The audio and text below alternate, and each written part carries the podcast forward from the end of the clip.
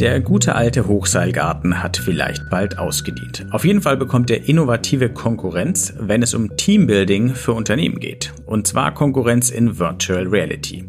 Mit einer Experience, bei der jeder und jede von allen anderen abhängig ist. In einer Raumstation gilt es dabei, gemeinsam Aufgaben zu lösen. Das heißt, wir können den Teilnehmerinnen und Teilnehmern einen unterschiedlichen Ausschnitt der Realität zeigen und sie müssen sich dann gemeinsam in so einem kollektiven Prozess diese Realität zusammenbauen.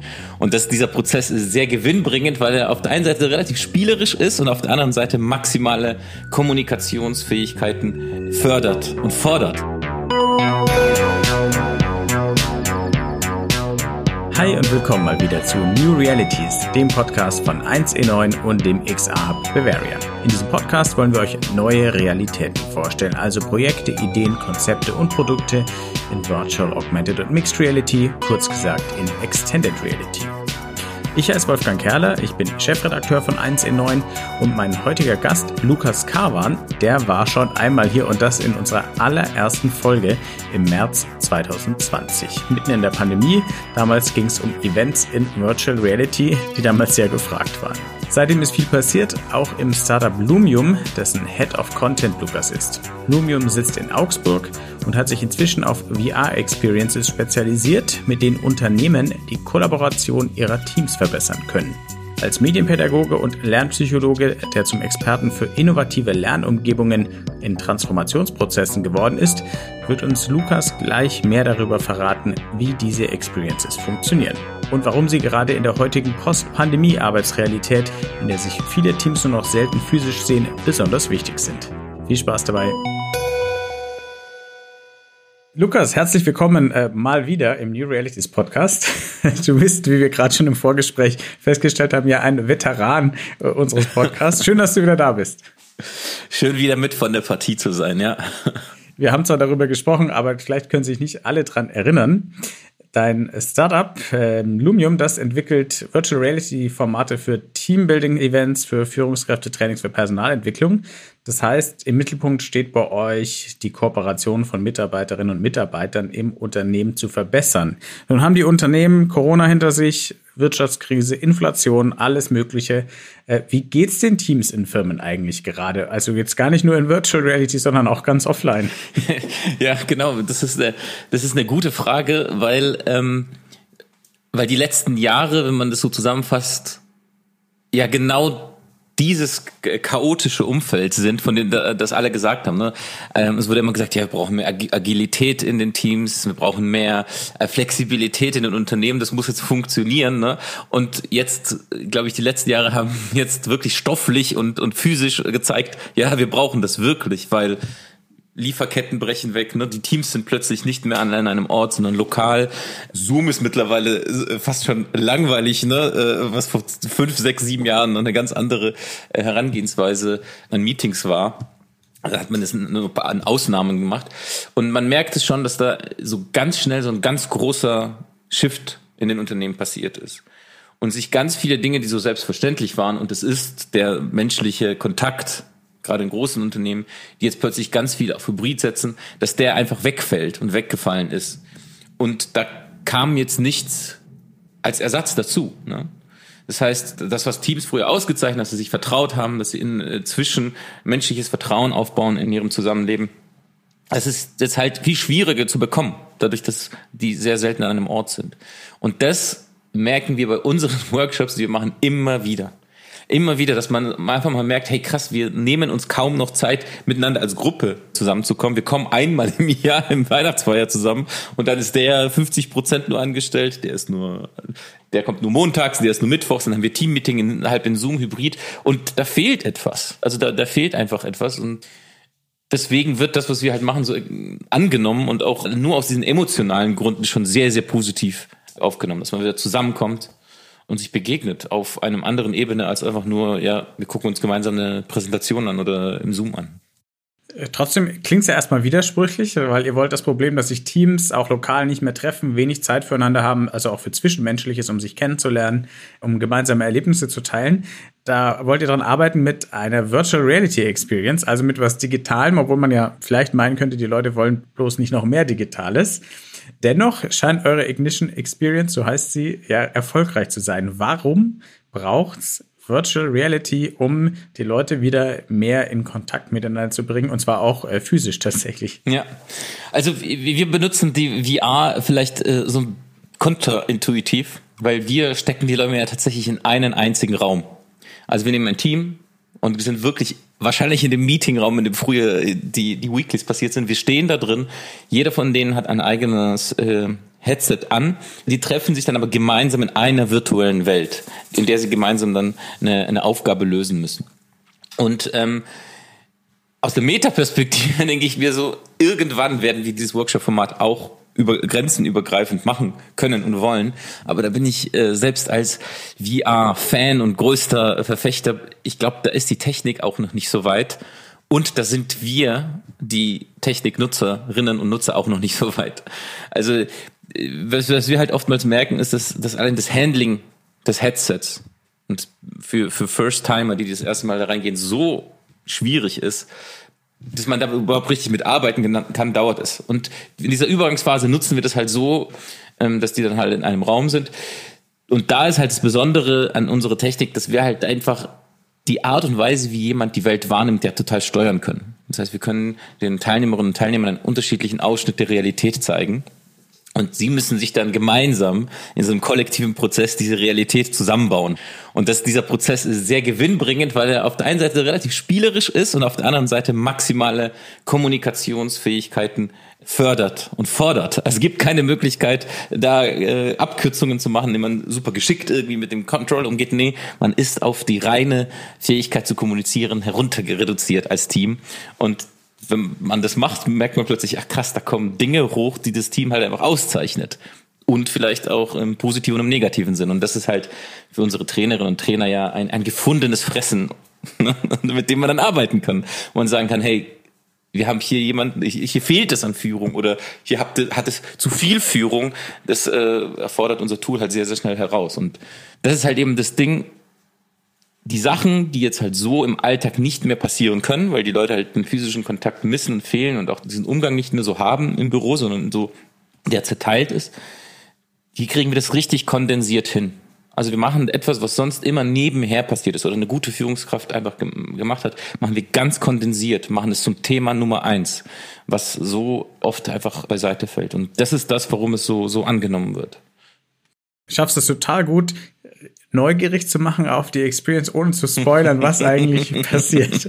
Das heißt, ein bisschen genauer müssen wir werden. Was genau erlebt man? Was passiert in dieser VR-Experience und auch drumherum? Weil die Workshops sind ja mehrere Stunden und davon sind die Leute jetzt nicht quasi ab Minute fünf in der VR und kommen dann am Kurzverschluss wieder raus. Also verrat mal ein bisschen mehr ganz konkret, wie es aussieht. Gerne. Also unsere Workshops sind folgen so einem ganz klaren Paradigma, dass wir Menschen etwas erleben und aus diesem Erlebnis, darüber sprechen wir, darüber reflektieren wir. Ne? Das ist das, was unsere Trainerinnen und Trainer seit Jahren machen. Früher vielleicht im Hochseilgarten, das ist diese erlebnispädagogische Herangehensweise. Heute halt eben mit VR auf einer anderen Ebene.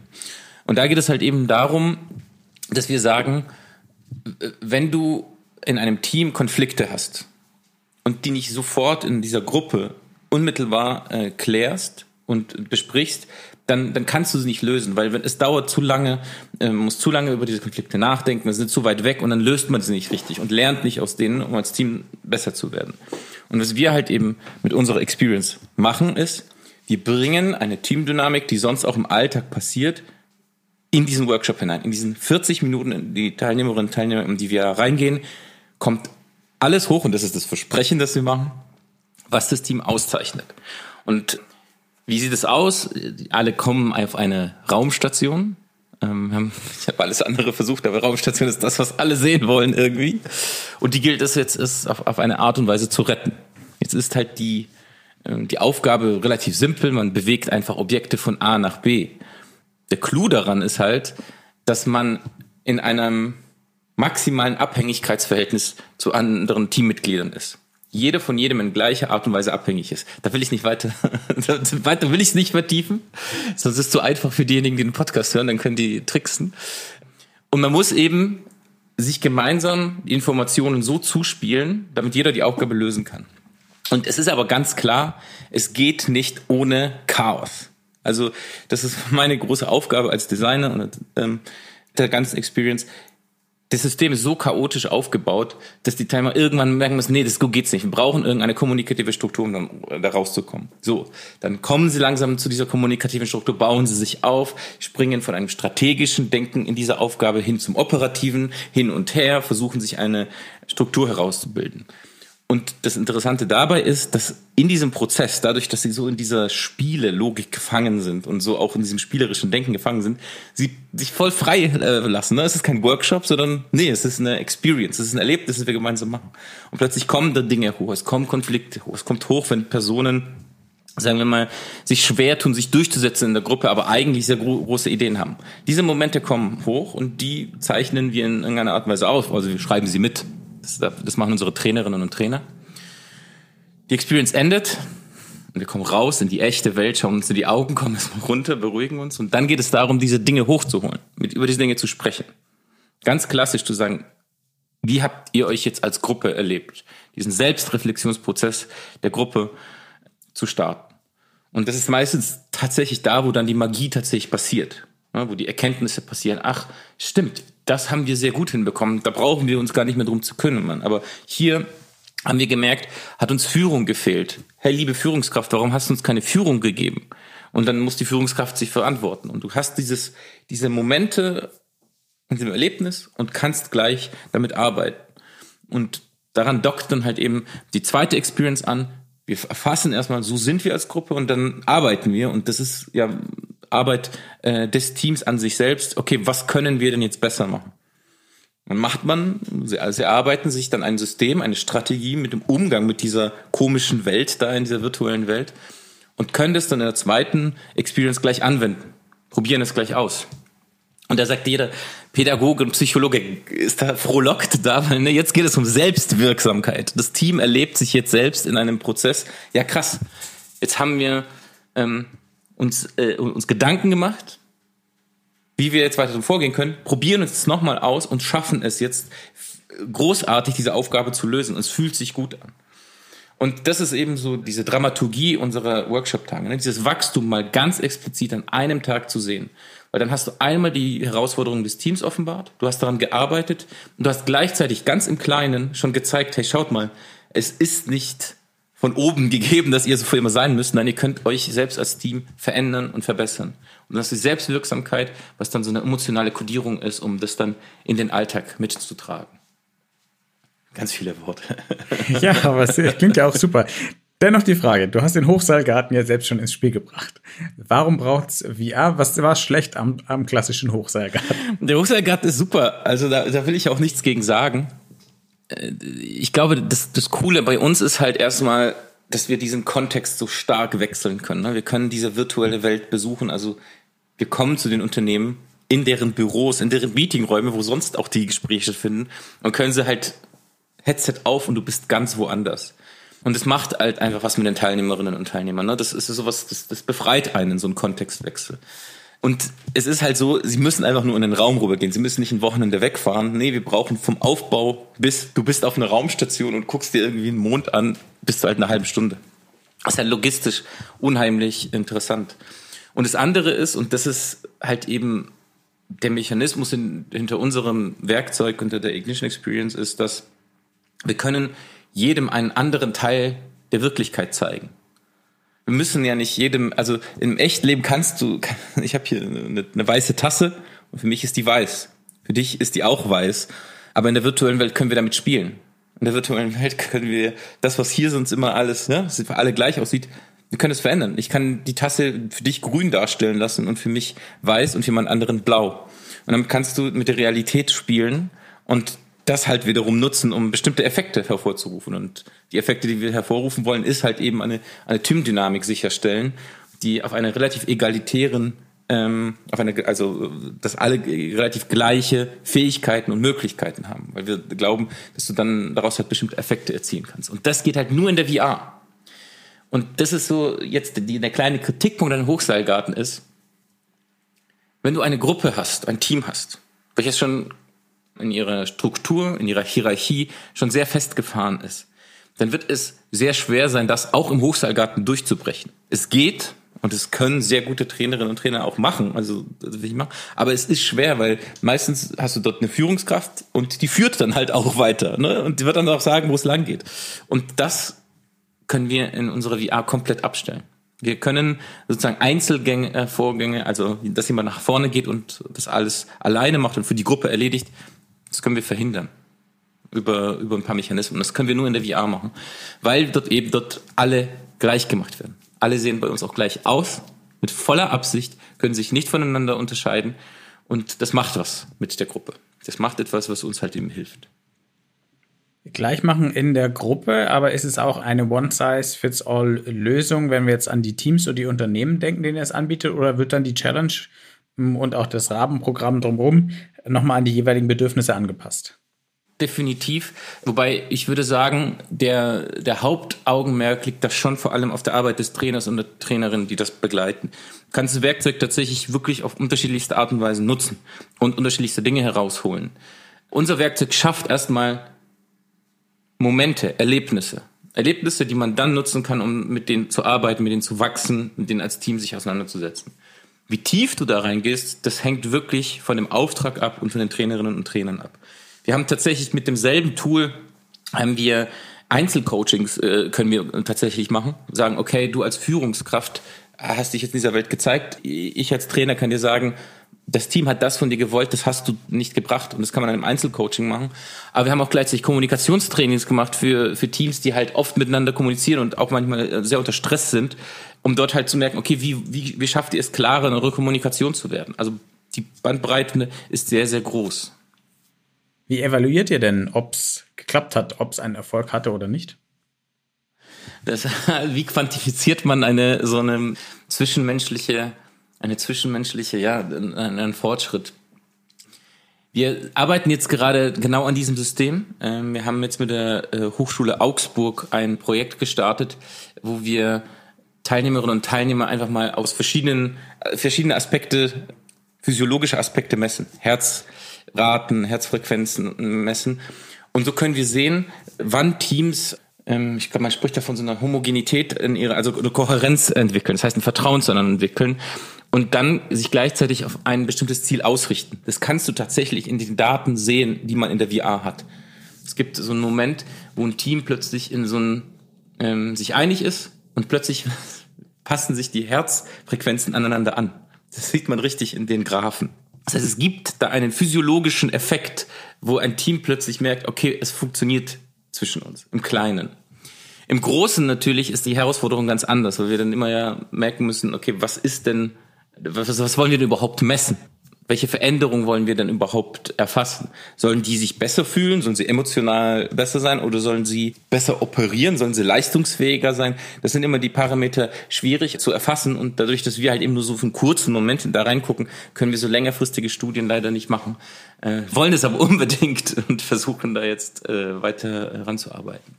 Was wir aber auf jeden Fall machen können, ist halt qualitative Auswertungen machen. Also indem wir und die unsere Auftraggeber fragen, naja, was hat es denn euch gebracht? Die Anrufe machen wir. Und viele können dann auf jeden Fall bestimmte äh, äh sagen, ja, naja, seit da ist das Team näher zusammengerückt. Oder wir haben festgestellt, dass bestimmte Leute halt nicht in das Team nicht reinpassen oder nicht reinpassen wollten und woanders hingegangen sind. Oder wir brauchen hier noch eine neue Stelle. Oder ich habe mich entschieden als Führungskraft, weil Führungskräfte sind ja meistens die, die uns dann auch einstellen, ähm, dass ich mich in diese Richtung entwickeln soll. Diese Parameter können wir natürlich erfassen und kriegen wir auch mit und sammeln die natürlich fleißig für uns. Wenn wir jetzt mal über die Teambuilding und Personalentwicklungsformate hinausgeht, weil ihr macht ja mit VR, du hast es schon gesagt, ihr macht es ja am gleichen Ort, ihr bringt die Leute physisch zusammen, vielleicht sogar im Meetingraum im Unternehmen. Das ist natürlich nicht das, worüber wir meistens sprechen, wenn es um VR und Kollaboration geht. Da geht es ja meistens darum, dass man im Metaverse sozusagen remote zusammenarbeitet. Inwiefern spielt das für euch auch schon in euren Gedanken eine Rolle? Und jetzt rückblickend auf die letzten Jahre mit Corona, mit euren jetzigen Erfahrungen, wo ihr viel mit Unternehmen arbeitet, welche Rolle wird es auch jetzt über euer Unternehmen hinaus aus deiner Sicht in Zukunft spielen? Ich sehe uns in so einer Lauerstellung. Wir machen diese Workshops, weil sie extrem gut ankommen.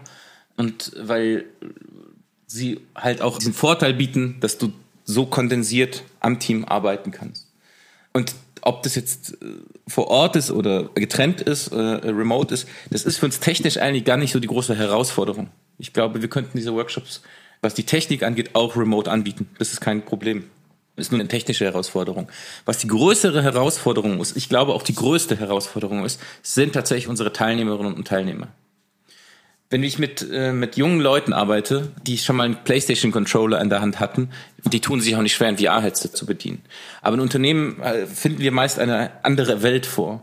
Eine Welt, die viel diverser ist und wo auch äh, ältere Teilnehmerinnen und Teilnehmer sind, die noch nie was mit Gaming zu tun hatten. Und es ist tatsächlich so, dieses, wenn man das erste Mal das Headset aufsetzt, das Remote anzubieten, das ist ein super großer Aufwand, weil die Unterstützung, wie helfe ich den Teilnehmerinnen und Teilnehmern, sich überhaupt ins WLAN einzuloggen mit so einem Headset, dafür sind Dinge viel zu kompliziert.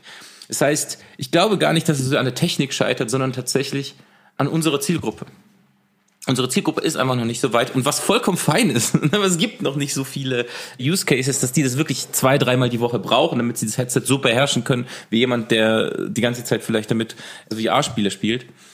Das heißt, das ist unsere größte Herausforderung. Und da ist meine Erfahrung ganz klar, wenn du das vor Ort den Leuten beibringst, dann da kriegen wir es in 20 Minuten hin, dass jeder das, das nutzen kann.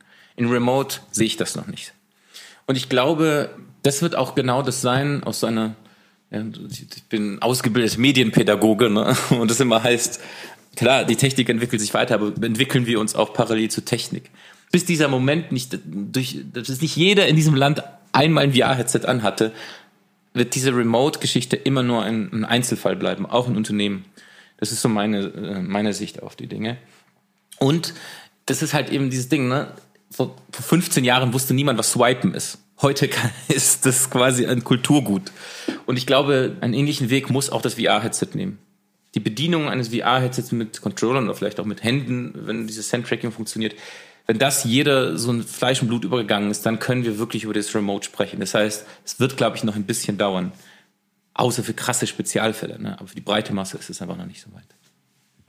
Wir sind am Jahresende, das heißt, schauen wir nochmal auf euer Jahr 2023 äh, zurück. Was war denn so das größte, anstrengendste, aber vielleicht auch coolste Projekt, das ihr dieses Jahr hinter euch gebracht habt?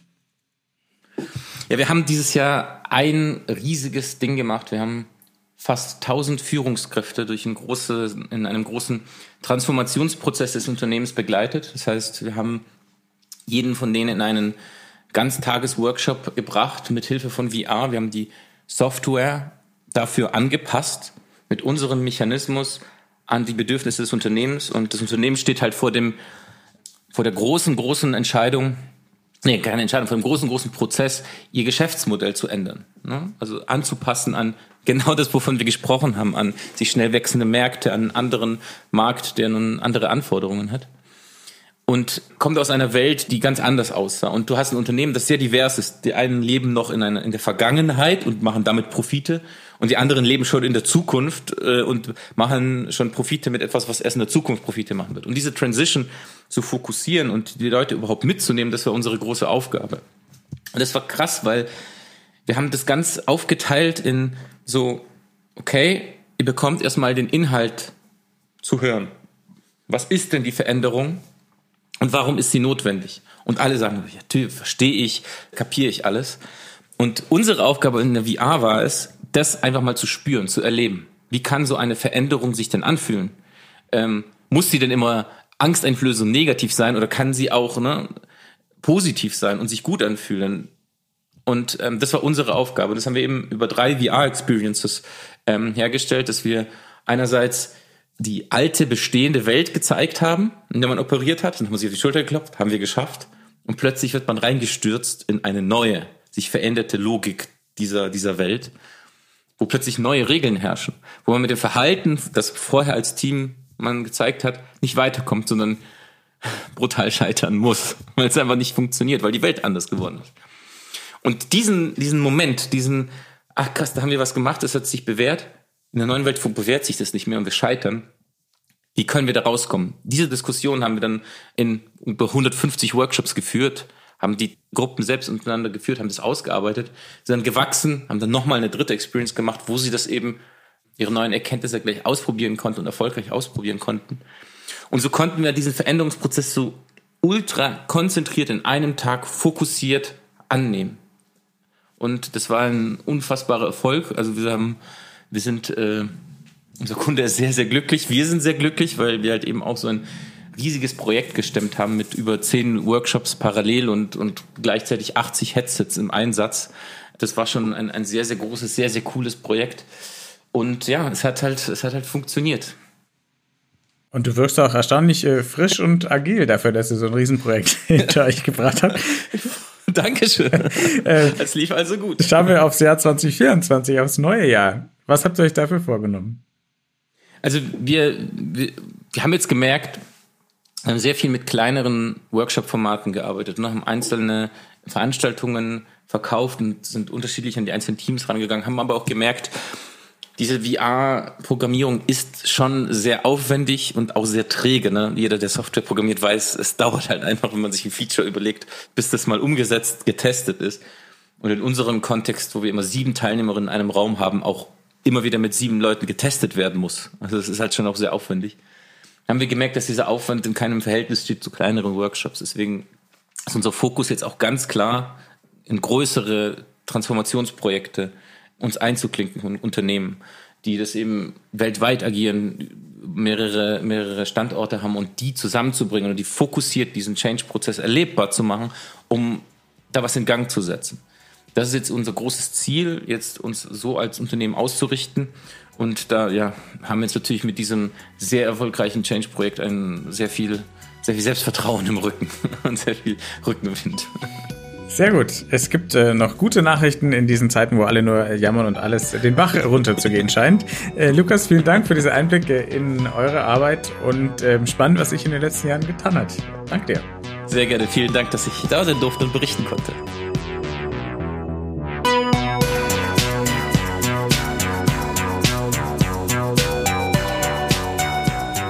Das war Folge 54 vom New Realities Podcast von 1E9 und XA Hub Bavaria. Wenn euch gefallen hat, bewerten, abonnieren und weiterempfehlen bitte.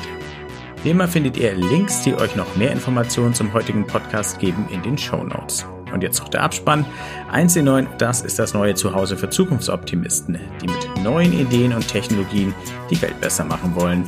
Und 1E9 besteht außer diesem Podcast auch noch aus einem Online-Magazin, einer Community-Plattform und aus Events. Alle Infos gibt's unter www.1e9.community. Der XA Bavaria wurde gegründet, um die XA-Community in Bayern voranzubringen, die Entwicklung und Verbreitung von XA-Anwendungen zu unterstützen und auch die Sichtbarkeit des Standorts Bayern zu fördern. Mehr erfahrt ihr unter www.xahub-bavaria.de. Dieser Podcast ist möglich durch die Förderung des Bayerischen Staatsministeriums für Digitales. Vielen Dank dafür und bis zum nächsten Mal.